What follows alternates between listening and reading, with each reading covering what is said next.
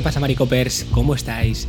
Bienvenidos un día más al podcast de la Weekly, la newsletter con la que entender las ideas de política, cultura y tecnología que cambian el mundo. Mi nombre es Bosco Bárcena, haciendo periodismo desde Pamplona, y la idea de hoy tiene que ver con las parejas románticas por inteligencia artificial.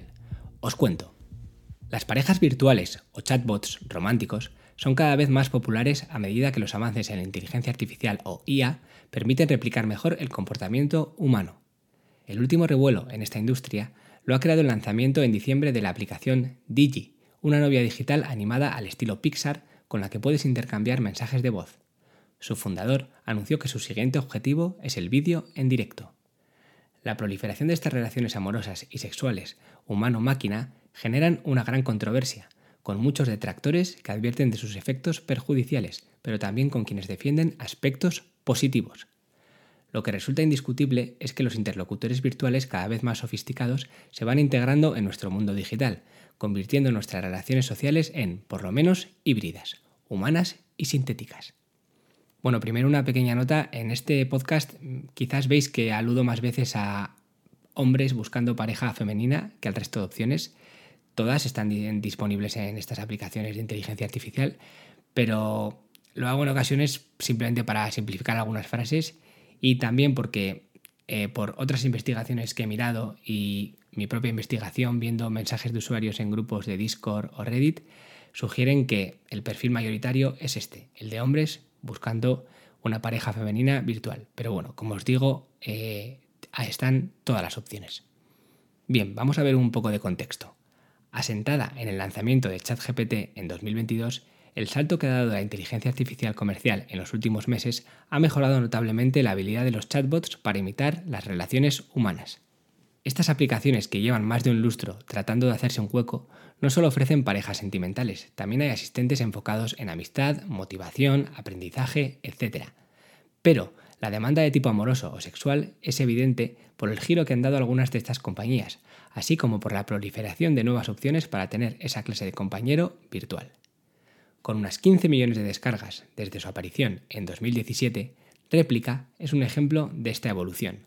La aplicación se lanzó con la idea de servir de amigo incondicional, pero la inteligencia artificial aprende a dar lo que el usuario quiere.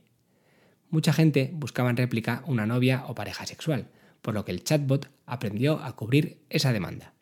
La compañía probó a restringir este tipo de intercambios, pero las quejas de sus clientes les hicieron dar marcha atrás. Actualmente la relación romántica está disponible pagando. El mercado se ha ido llenando de aplicaciones de este tipo, que cada vez ofrecen más y mejoradas opciones que los avances de la IA les permiten. Generador de imágenes, llamadas con voz o conversaciones más coherentes. Por un lado, muchas de ellas tienen una orientación principalmente sexual y bastante burda en términos de inteligencia artificial, con conversaciones carentes de sentido. Por otro lado, si uno se pasa por grupos de Reddit o Discord, advierte que muchas personas realmente buscan además una relación romántica, no solo sexual, valorando la inteligencia digital de su contraparte virtual. Esto provoca que se sucedan los lanzamientos de opciones como la mencionada Digi, que busca competir con la sentada réplica o nuevos competidores como Character AI, por la hegemonía en este campo, que tantos debates y dilemas suscita.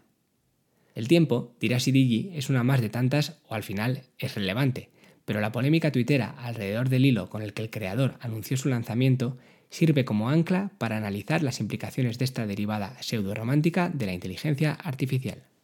En una semana, el tuit con el que su fundador anunció el lanzamiento de esta aplicación se había visto más de 22 millones de veces, con más de 3.000 respuestas abrumadoramente negativas, pero también con un número aún mayor de likes y retweets que reflejan la división en torno al asunto.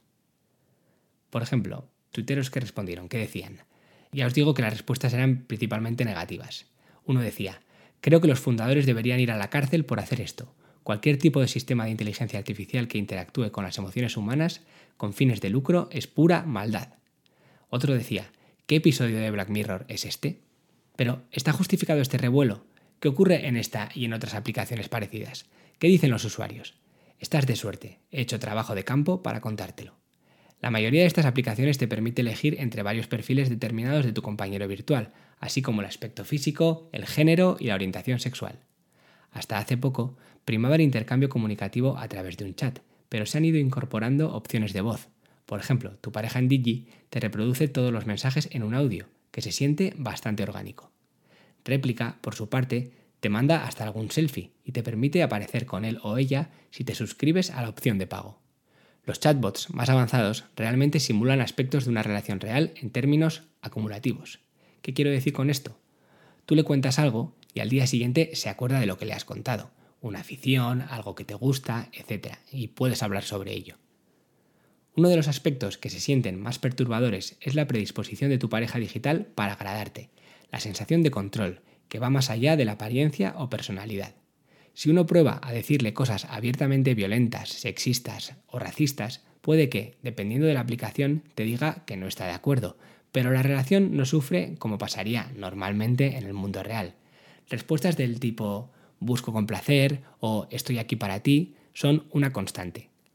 Las aplicaciones se anuncian con afirmaciones como soy el reflejo de todos tus sueños y deseos.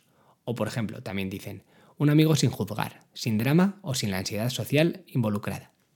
En grupos de Discord o Reddit, la gente comparte fotos de sus novias, se declara muy unido a ellas e incluso se felicitan por sus cibercompromisos matrimoniales. Algunas voces dan la voz de alarma ante esta situación. Una crítica generalizada es que reproducir patrones culturales de control del hombre sobre la mujer impulsa la violencia de género. Por contra, hay quien sostiene que no debemos olvidar a la gente que está profundamente sola, que encuentra algo que no tiene en la compañía de estos asistentes. No todos buscan lo mismo ni de la misma manera.